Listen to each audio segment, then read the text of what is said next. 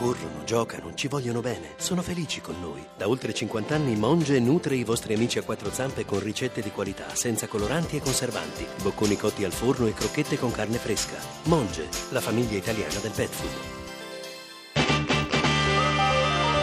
RAI GR1 Convinciamoci che siamo dei cadaveri che camminano. C'era l'inferno quindi ad America. Mia mamma era in pantofole, perse le pantofole, scese quelle scale a piedi nudi in mezzo ai vetri.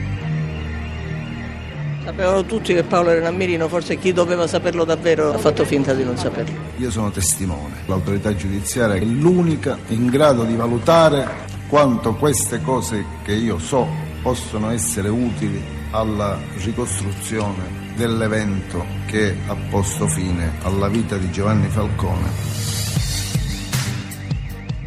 25 anni fa l'inferno di Via D'Amelio, a soli 57 giorni da quello di Capaci, il ricordo e la denuncia di Salvatore e Rita, fratello e sorella di Paolo Borsellino. Le iniziative a Palermo in tutta Italia in memoria del giudice antimafia e dei cinque agenti della sua scorta uccisi nel 92.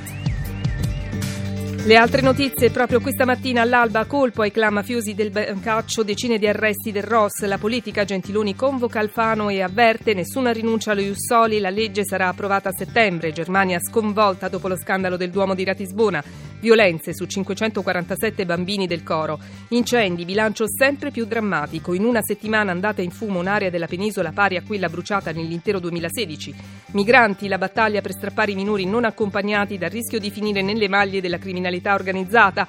Napoli come Raqqa, Caracas e Karachi, il quotidiano inglese Sun la mette nella classifica delle città più pericolose al mondo.